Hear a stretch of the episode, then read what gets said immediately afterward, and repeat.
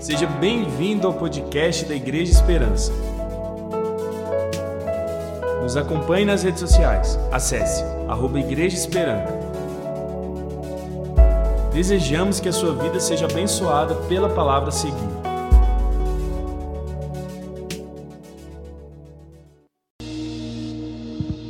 A paz do Senhor, não é? Amém. Pode, irmãos, podem assentar. Hoje nós vamos trazer mais uma série abençoada na nossa igreja. Um mês para viver. Que maravilha quando nós podemos nos separar com o nosso Senhor Jesus e dizer: Senhor, eu tenho mais do que um mês de vida, mas o que é que eu posso melhorar em um mês? E vamos hoje tratar de um tema especial dentro desse um mês para viver, que é uma igreja que conquista. Eu e você somos uma igreja. O que é que nós temos feito para o reino de Deus? Algumas coisas nós vamos aprender hoje. E uma delas está lá em Deuteronômio 1, 21, que diz: Vejam o Senhor, o seu Deus, põe diante de vocês esta terra. Para o povo judeus, Deus pôs a terra prometida. E para nós, qual é a terra que a nossa igreja, hoje a nossa sede tem, e cada uma das nossas igrejas aí? Hoje temos a Aparecida de Goiânia, hoje temos o bairro onde tem a sua igreja. Essa é a terra que nós temos a conquistar. E aí, como é que se conquista? Lá em Números 23, 19 diz, e 20: Deus não é homem para que minta, nem filho do homem para que se arrependa. Acaso ele fala e deixa de agir? Acaso promete e deixa de cumprir? O que foi que Deus prometeu para a tua vida? O que que Deus te prometeu que Deus não cumpriu? Para tudo há um tempo de Deus para as nossas vidas. E nós temos que aprender como é que nós devemos fazer diante do nosso Deus. Mas aí eu pergunto: se esse Deus diz que cumpre na minha vida, e se essa mesma palavra diz que esse é o Deus do impossível, como é que eu posso duvidar da promessa desse Deus? E lá em Deuteronômio 19, Deus não é homem para que minta. Vamos dizer juntos isso? Deus. E aí eu pergunto: Deus vai deixar de cumprir o que ele prometeu na sua vida? E em Deuteronômio 23, 20 diz: Acaso recebi uma ordem para abençoar, ele abençoou, e não o posso mudar recebi uma ordem para abençoar.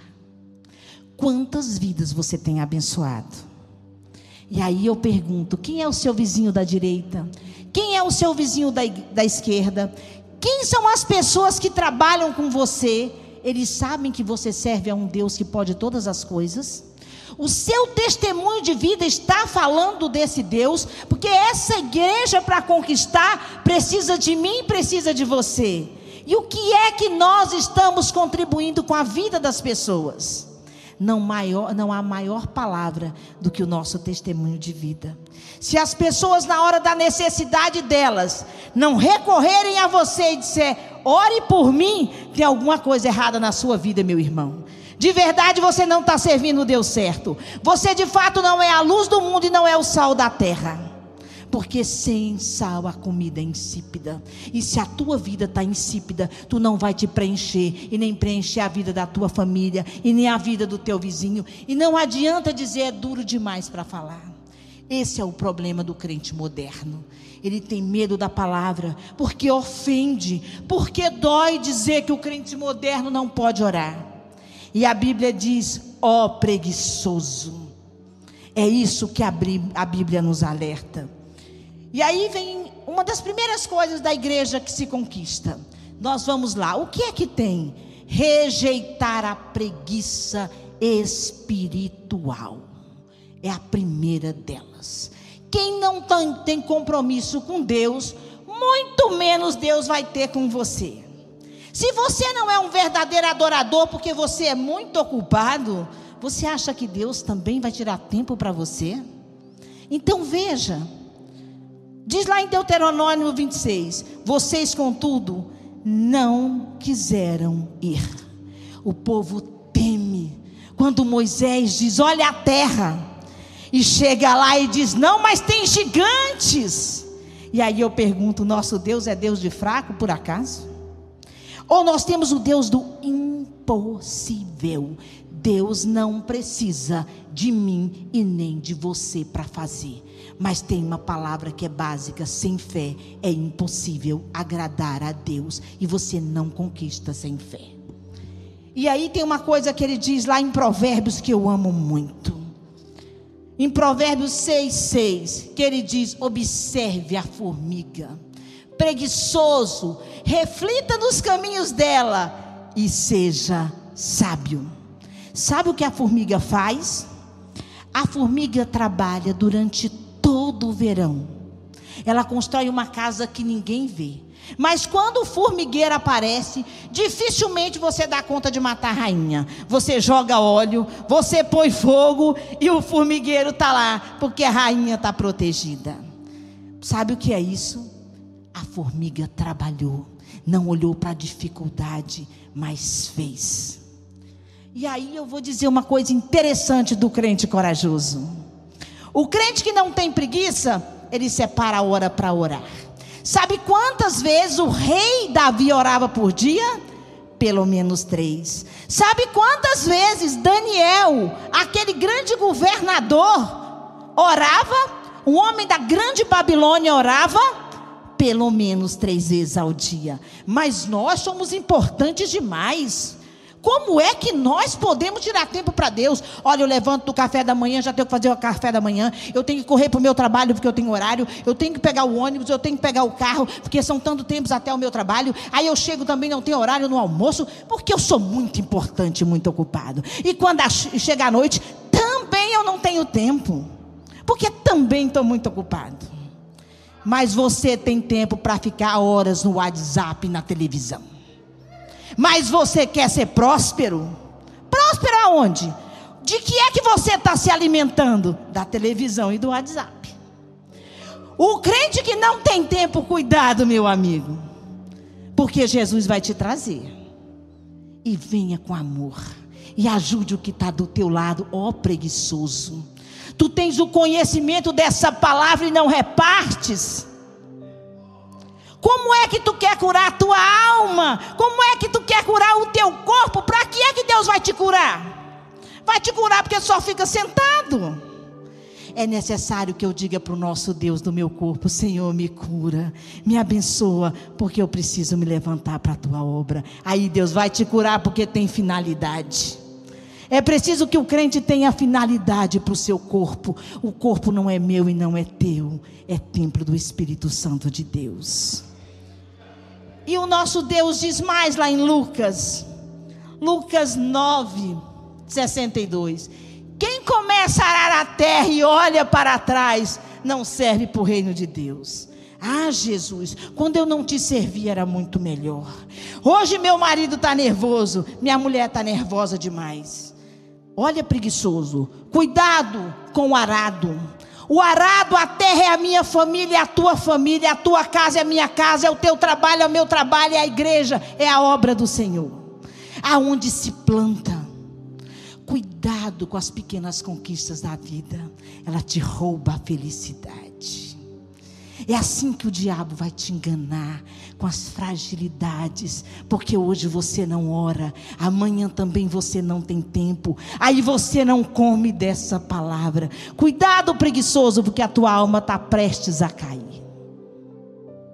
Quem bebe dessa fonte, quem alimenta dessa palavra, rejeita muitas coisas, e muitos vão te dizer você é antiquadro, você é quadrada, você é quadrado, mas aí você vai lá para Salmos primeiro e diz: Não senta na roda dos escarnecedores, porque se você não sentar, eu vou te honrar, eu vou te abençoar, eu vou te levantar, porque tu tens separado para mim e eu vou separar para ti. Mas o preguiçoso, cuidado, porque as coisas fáceis vão te alcançar. E lá em Hebreus, aleluia. No, e rejeitar de novo a preguiça. Outra lição. Nós, porém, não somos dos que retrocedem e são destruídos, mas dos que creem e são salvos. Muita gente tem medo de pregar sobre salvação, porque também não é moderno. Falar do inferno é um perigo. Mas se você ler lá em Apocalipse e você estudar um pouquinho, você vai entender bem como é que ele funciona. Se nós não separarmos a nossa alma, a nossa vida para vivermos o céu aqui, para vivermos uma vida abundante aqui. E vida abundante é separação com o reino de Deus. O que te capacita, ó preguiçoso, não é o quanto você estuda, mas o que te capacita é porque você se dedica e o Espírito Santo te dá o conhecimento acima de todos. Deus te dá o conhecimento no teu trabalho acima de todos. Deus te faz desenvolver num tempo que ninguém faz. Você faz, porque não é seu, mas é a glória de Deus para dizer: Este verdadeiramente me serve. Então, se você não tem tempo para buscar a Deus, vou te dizer alguns segredinhos você não terá vida nova. Você não terá vida abundante, ó preguiçoso. Você não terá bênçãos espirituais, ó preguiçoso. Tu não terá estratégia para o teu trabalho e nem as portas se abrirão para você. Porque você não bebe na fonte do verdadeiro conhecimento, que diz lá em Provérbios que o conhecimento é do homem, mas a sabedoria é dom de Deus Deus e dons se ganha aqui. Não há outra receita. E lá em Colossenses, aleluia, e para realizar essa tarefa, que eu trabalho e luto. Vamos ler juntos?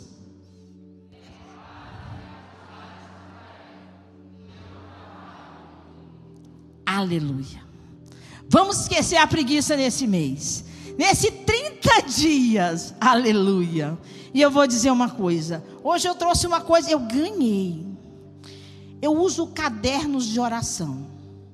Eu ganhei esse caderno de oração. E aí eu termino um e passo para o outro. Aqui estão os meus alvos de oração. E aí, à medida que o Senhor vai realizando, eu vou louvando e agradecendo, porque eu sei exatamente o que eu estou pedindo ao nosso Deus. Nós temos um Deus impossível, então deixa eu dizer uma coisa para você.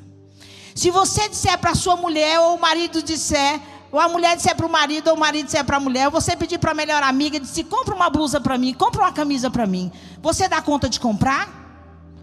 Você vai ficar confuso. Mas se ele disser, olha, eu quero uma camisa branca ou uma camisa riscada, o número é tal, mais ou menos assim, você tem segurança para comprar. Assim é o reino de Deus. Você quer muitas coisas, mas não sabe o que é que você quer. Comece a dizer exatamente o que você quer para Deus. Porque depois você não vai poder reclamar. Você diz, Senhor, e eu vou dar um testemunho aqui tinha um processo que eu tinha oito anos que estava correndo nele. Eu falei, Jesus, eu não estou orando por esse alvo. Vim aqui no caderno de oração, falei, Jesus, é abril. Se ele ficou oito anos agora, eu quero em abril. E comecei a orar. Para honra e glória do Senhor, eu ganhei o processo no mês de abril e já recebi. Porque eu não estava orando do jeito certo.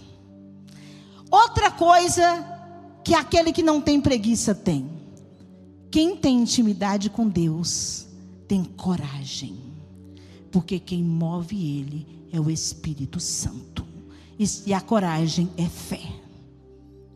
E aí tem um outro item importante para uma igreja que se conquista. O que é que nós aprendemos a deixar de ser? Preguiçosos. Como é que a gente faz isso? Com um caderninho de oração. Crente que não tem uma caderneta, cuidado. Cuidado que sua memória é curta e suas bênçãos não vão chegar fáceis. Crente que não tem tempo para Jesus, cuidado, sua bênção vai demorar. E nós vamos acabar com a desobediência. Ah, esse dói. Como dói obedecer? É fácil? Não é. Só obedece quem tem vida com Deus. De novo, é relacionamento, é intimidade, é lá no joelho quando você se dobra, é quando você levanta, é quando você está no trabalho. Relacionamento é isso, Senhor. Me orienta, me ensina. Isso é relacionamento. Quando eu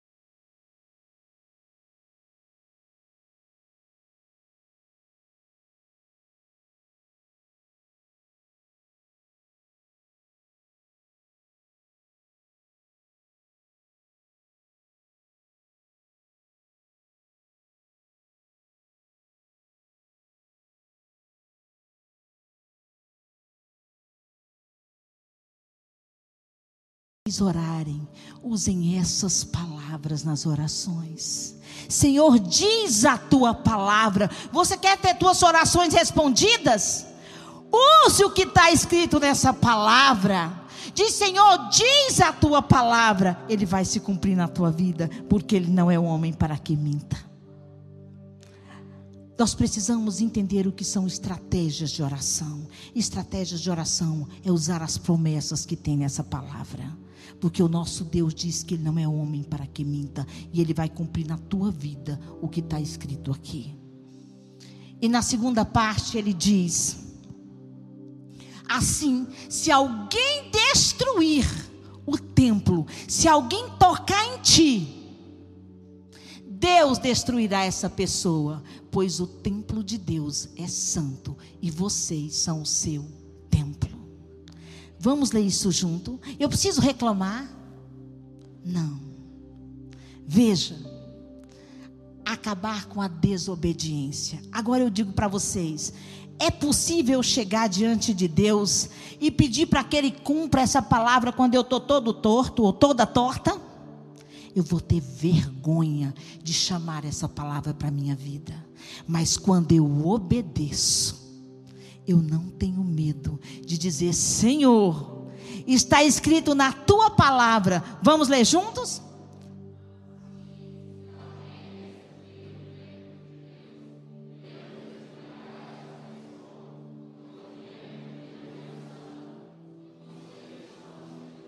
O que é que nós vamos fazer nesses dias, nesses 30 dias? Melhorar o nosso relacionamento com Deus, tornar o nosso templo santo Sair da prostituição. Corre do que te oferece. porque essa promessa vai cair sobre a tua vida. E quem tocar em ti, tu não precisa levantar a tua mão, porque tu tens um advogado que julgará a tua causa e te defenderá. Aleluia. E diz também, e aí há um outro segredo aqui especial que eu quero destacar de forma especial e que os crentes têm muito medo. Que está escrito lá em Malaquias. Eu pergunto: será que alguém pode roubar a Deus? Mas vocês têm roubado e ainda me perguntam: como é que estamos te roubando? Vocês me roubaram, me roubam nos dízimos e nas ofertas. Eu deixa eu dizer uma coisa aqui. Há um segredo de oração e de conquista. Se eu plantar mamão, eu colho laranja? E se eu plantar abacaxi, eu colho mamão? Então deixa eu dizer uma coisa. Diz a palavra do Senhor, que é bênção financeira, oferta, dízimo. Quem não devolve o dízimo, prepare o saco furado da sua vida, que você não vai vencer. Eu conheço pessoas que não são evangélicas e que são dizimistas fiéis. Ajudam na obra mais do que os cristãos. E vou dizer mais, e que dói. Jesus não precisa de você nem da tua oferta para te abençoar. Ele precisa da tua obediência para agir sobre a tua vida. Sabe o que é milagre? E eu quero hoje fazer um desafio aqui todos que estiverem desempregados. Eu quero fazer um desafio diante dessa palavra. Faça um compromisso hoje com Deus, você, de dar o seu primeiro salário na casa do Senhor, se você não vai receber emprego. As portas se abrirão para você. É promessa. Mas nós somos tão mesquinhos que para dar 10% dói. Mas não verificamos quanto nosso Deus rende nossas vidas. Teve uma fase da minha vida, e eu vou testemunhar, porque eu não tenho vergonha. Eu disse, Senhor, fiz 21 dias de jejum e oração. Porque, lógico, tem que acompanhar com jejum e oração. De novo, esquece a preguiça. Você não está pagando a glória de Deus, não. E aí, jejum e oração. E olha, olha a minha fala com Deus. Eu falei, Jesus, eu preciso de um carro. Porque eu tinha um carro, mas o marido ficava nele. E eu disse, eu preciso de um carro. Senhor, durante um ano eu não tenho dinheiro para entrada e não posso pagar a prestação. Mas isso o jeito do carro que eu queria. Presta atenção. Fui lá, peguei todo o meu salário e entreguei na igreja. Lógico, não dá para comprar o carro, né? Fui lá e dei na igreja. E jejum e oração. Aí veio a primeira oferta. Olha, Valéria, tal, a prestação é baixinha. Eu falei, não foi isso que eu pedi para Jesus, não quero não. Continuei orando. Aí meu cunhado ligou e disse: Olha, eu tenho um carro aqui que vai dar para vocês. Vocês dão a entrada, aí vocês vão pagando como puder. Eu falei: Também não quero, não. Durante um ano, eu falei para o Senhor que eu não posso pagar nada. E no final desse um ano, eu posso pagar. Eu não podia fazer nenhum compromisso. Minha vida estava planejada. Resultado: com menos de 60 dias, eu estava com o carro na porta do jeito que eu pedi para o Senhor. E durante um ano eu não paguei nem prestação e nem a entrada dele para a glória de Deus, porque foi esse o meu combinado com Deus. E mais, eu precisei foi da fé e não do meu bolso. Então eu quero te dizer uma coisa: se você Deus precisar de você para agir, cuidado que você está servindo Deus errado. Agora, gente mesquinha, cuidado que você vai faltar, você vai estar tá devendo, vai estar tá devendo para o banco, vai estar tá devendo prestação, a vida está difícil. Olha para quem está com a vida difícil. Não oferta, não dizima, e eu não estou falando aqui por causa do pastor, não, é por causa da nossa vida. É promessa. E o que está escrito nessa palavra, eu não sou homem para que minta. Mas olha o que ele diz aqui mais. Vamos continuar lendo em Malaquias. Todos vocês estão me roubando, e por isso eu amaldiçoo a nação toda. Próximo versículo. Eu, o Deus Todo-Poderoso, não é o seu irmão, nem o meu irmão, nem o gerente do banco, nem o prefeito. O Deus Todo-Poderoso, ordeno que tragam todos os seus dízimos aos depósitos do templo, para que haja bastante comida na minha casa Ponham-me à prova e verão que eu abrirei as janelas do céu e farei cair sobre vocês as mais ricas bênçãos. Aleluia. Agora eu quero ver o que não oferta, o, diz, o que não dizima chama essa palavra para a vida dele. Sabe por que, é que você está em dificuldade? Vou te dizer agora. Tu não tem cumprido, não tem obedecido, não tem honrado o Deus que você serve. Você é um crente meia tigela, um crente que vem só para esquentar o banco da igreja e vai embora. Cuidado com a tua vida. A tua vida tem que ser uma vida de vitória. Se você serve esse Deus e honra, Ele vai te honrar. Escuta o que eu estou dizendo para vocês. E vou dizer para vocês: eu fui num culto a convite de uma irmã. E cheguei lá, o pregador, é uma igreja pequena e simples. Ele disse: Olha, minha filha estudava, estudava para concurso e não passava. Mas ela fez um compromisso com Deus de dar o primeiro salário na casa do Senhor. Eu fui lá e peguei aquele envelope e coloquei na minha carteira. Seis meses depois eu prestei dois concursos. Falei, Senhor, se eu passar, meu primeiro salário vai ser na tua casa. Para honra e glória do Senhor Jesus, eu passei nos dois. O primeiro, a vida estava difícil. Eu fui lá, peguei um cheque. Vocês lembram quando a gente recebia um cheque? Era um cheque que a gente assinava atrás. Eu fui lá, coloquei no envelope. E aí meu esposo tinha dito assim. Ele disse, Valéria, por que você não dá metade? No outro mês você dá metade. Eu falei, eu não fiz compromisso de metade com Jesus. Meu compromisso foi de tudo. Eu vou dar tudo. E fui lá, dobrei o cheque e entreguei. Vou contar a história. Eu tinha um ano fazendo uma campanha. Pense em alguém que desafia a oração, alguém de fé, sou eu. Eu disse, fiz um ano de campanha. E eu disse, Senhor, eu quero um apartamento. Eu disse, a cor dos móveis. Olha só, como é que eu queria um apartamento, quantos quartos e não tinha dinheiro. Aleluia. Sabe o que aconteceu? Nesse, quando eu entreguei minha oferta, não passou, gente, não deu 60 dias. Não deu 60 dias. Eu recebi uma proposta. Aí eu disse, não, não quero não. Tinha montado um apartamento aqui em Goiânia, ele morava em Palmas. E aí ele estava muito caro pagar os balões, pagar tudo, né? E aí falou: não dá certo, eu vou negociar o um apartamento. Eu tinha o dinheiro para pagar os balões, eu tinha o dinheiro da prestação, mas eu não tinha o dinheiro da entrada. Aí ele insistiu para mim lá, eu falei, não vou não. De tanto insistir, eu falei, eu vou. Quando eu pus o pé, eu falei, Jesus, era tudo que eu pedi. Mobiliado, novinho, usado, exatamente o que eu estava orando. Aí eu calei, eu falei, Jesus, agora eu vou baixar a guarda. Resultado, e aí a entrada, ele disse, eu falei, eu não tenho entrada. Os balões, as prestações eu consigo pagar, mas a entrada não. Ele disse, eu compro a parte da chácara de vocês. Eu falei, o negócio está fechado. Mudei para um apartamento mobiliado, arrumado. E uns cinco anos depois, né? Eu paguei um carro, seis anos. Depois eu paguei um carro para ele, ainda tive a chácara de volta para a honra e glória do Senhor Jesus. Porque é esse o Deus, quem honra ele também é honrado. Agora, cuidado, se você tem dó do dinheiro, o dinheiro tem dó de você também.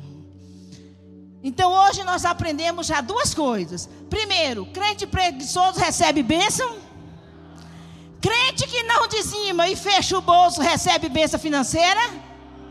Oração é para cura, oração é para revestimento espiritual. Quer bênção financeira? Conversa com Jesus aqui também. Se você não dá para ele, ele também não vai dar para você. Se você não dá conta de pagar dízimo, imagina se ele encher seu bolso, você vai sair da igreja. Cuidado, você vai desviar. Quem não serve num pouco, no muito, muito menos. E aí vamos para o terceiro tópico. Parar de reclamar. Eita, coisa difícil. Aqui tem crente que murmura. Tem um hino que diz lá na harpa. Não é só de murmuração. Cuidado. Cuidado com a tua língua. Sabe como é que Deus criou o universo? Sabe como é que Deus criou a terra e me criou e te criou? Só na palavra. Imagina a tua palavra murmurando. Tu tá só criando coisa boa para a tua vida. Olha o que diz aqui em Deuteronômio: Queixaram-se em suas tendas, dizendo: O Senhor nos odeia, por isso nos trouxe do Egito para nos entregar nas mãos dos amorreus e destruir-nos. Deus tira do deserto, olha só, Deus tira da escravidão. E tem uma coisa: quando Deus tira o povo dele, Deus deu um limpa no Egito. Quantas pragas Deus mandou no Egito? Matou os animais, matou as plantações, matou tudo. Quando o povo de Deus levou a sua herança, o Egito ficou sem nada. Sabe o que é que significa isso? Que quando o crente tira o pé de uma empresa, que ele ora por ela, ela afunda. Cuidado. Às vezes você tem um crente humildezinho lá que você não dá valor nele, mas ele está todo dia clamando por aquele lugar. Todas as vezes que Deus tirou o povo dele, levou a herança e cuidado com o que ficou para trás. Cuidado com o que você faz, como é que você toca no povo de Deus. É outra lição que nós temos que aprender. E o Senhor diz, lá em 1 Coríntios: Não murmureis como alguns deles murmuram e foram destruídos. Por quem? Vamos ler isso aqui para a gente lembrar?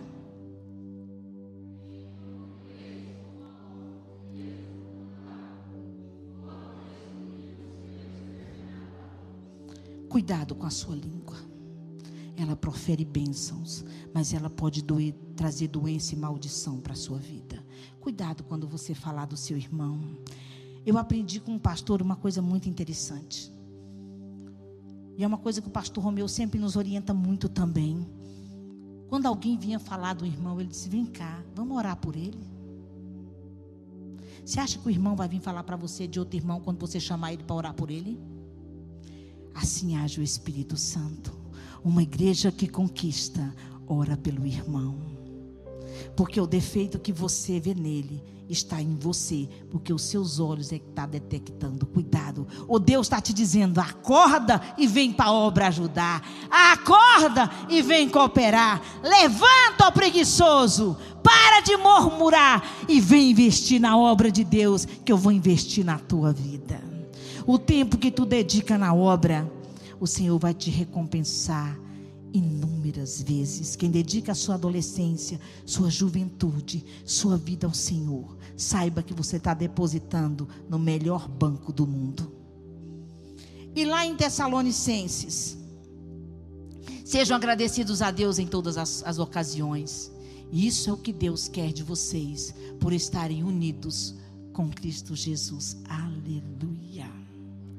Tem coisa melhor do que nos unirmos a Jesus Cristo, esse que deu a vida por você e por mim. Quem pagaria esse preço por mim e por você? Tem melhor amigo do que esse? E aí tem uma lição importante: não choreis. Luiz Eduardo Boldmack, ele dá uma lição. Ele, aos quatro anos, eles nasceram normais, e aos quatro anos ele começou a sofrer de uma doença degenerativa que vai, todos os nervos, é no cerebelo, então ele vai impedindo todos os movimentos. E ele diz: Não chores pelas coisas terem terminado, sorria, porque um dia elas existirão. Esses são os olhos da fé. Esses são os olhos de quem serve a Deus, o otimista por excelência, apaixonado, como o pastor Fábio pregou domingo, tem uma vida apaixonada, ainda que ele tenha dificuldades.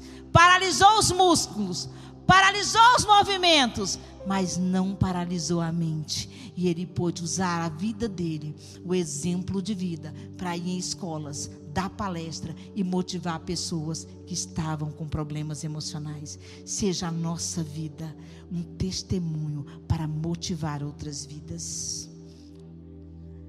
E vamos para o quarto para nós encerrarmos. Superar o medo. Aleluia. Eu pergunto para vocês: quem tem fé? É palavra, está lá em Hebreus. Sem fé é impossível agradar a Deus. Para onde iremos? Diz lá em Deuteronômio 28. Olha lá. Para onde iremos?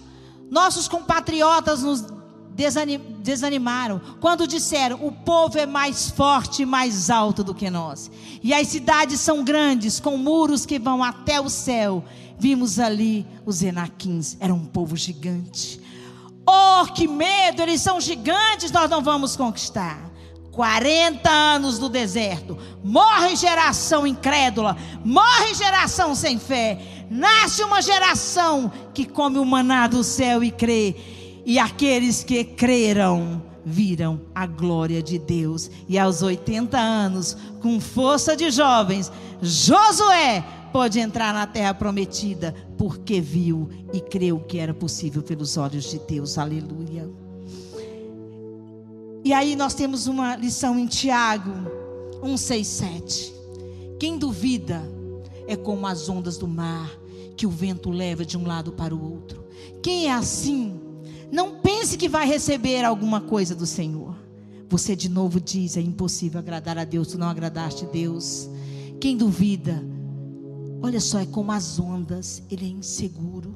Se você está inseguro, dobra o teu joelho e diz: Senhor, doce Espírito Santo, entra na minha vida. Espírito Santo, aumenta a minha fé. Deus, que o meu relacionamento contigo aumenta. Esqueça o WhatsApp um pouquinho. Esqueça a televisão, esqueça o entretenimento. Gaste tempo com Deus. A tua fé vai aumentar e você vai virar um gigante. E você não saberá mais o que é o medo. E nós temos uma outra grande lição. Que é Bill Johnson. Ele diz: o medo é a fé no inimigo um grande pastor americano, reavivando as igrejas nos Estados Unidos, trazendo reavivamento, reavivamento, acorda aí, balança esse irmão que está do teu lado e diz, acorda, aumenta a fé e reaviva, nesses 30 dias diz, eu vou reavivar, Espírito Santo entra na minha vida, me acorda, eu sirvo um Deus incomum, o que os outros levam dois anos para fazer, você não pode gastar dois anos, porque você não serve o Deus Todo-Poderoso. Ainda que seja difícil, Ele vai realizar num tempo incomum, porque este é o Deus do reavivamento. Aleluia. Acorde, conquiste. E tem uma palavra lá em 2 Timóteo. Ainda tem em 1 João: o verdadeiro amor lança fora o medo ame, exercite o amor. Eu quero dizer uma coisa para você. Olhe para os seus filhos, olhe para sua esposa, para o seu esposo, para a sua família como se fosse o primeiro dia. Quantos bilhetinhos você tem mandado para sua esposa ou você tem mandado para o seu esposo? O casamento não acabou com você. Quando você era namorada, você era criativa e você também era criativo. Você não morreu. Então deixa eu te dizer, conquiste a tua mulher, conquiste o teu marido e Deus vai te honrar. Conquiste o teu filho dizendo que o ama. Tira tempo para eles no meio da tua correria, dá qualidade do tempo e Deus te abençoará. Tu terá vida abundante. Vida abundante não é quando eu pisco aqui e estou ali e aí meu, minha finança está quebrando. E Deus está dizendo: peraí que eu vou te consertar onde dói no bolso. Honra a tua casa, honra o teu Deus, honra a tua igreja, honra o teu pastor, e Deus te honrará. Toca nele e Deus te tocará. Ainda que seja pequenininho, mas ele é grande diante de Deus. E aqui está dizendo que Deus vai cobrar. Te levanta e serve esse Deus maravilhoso.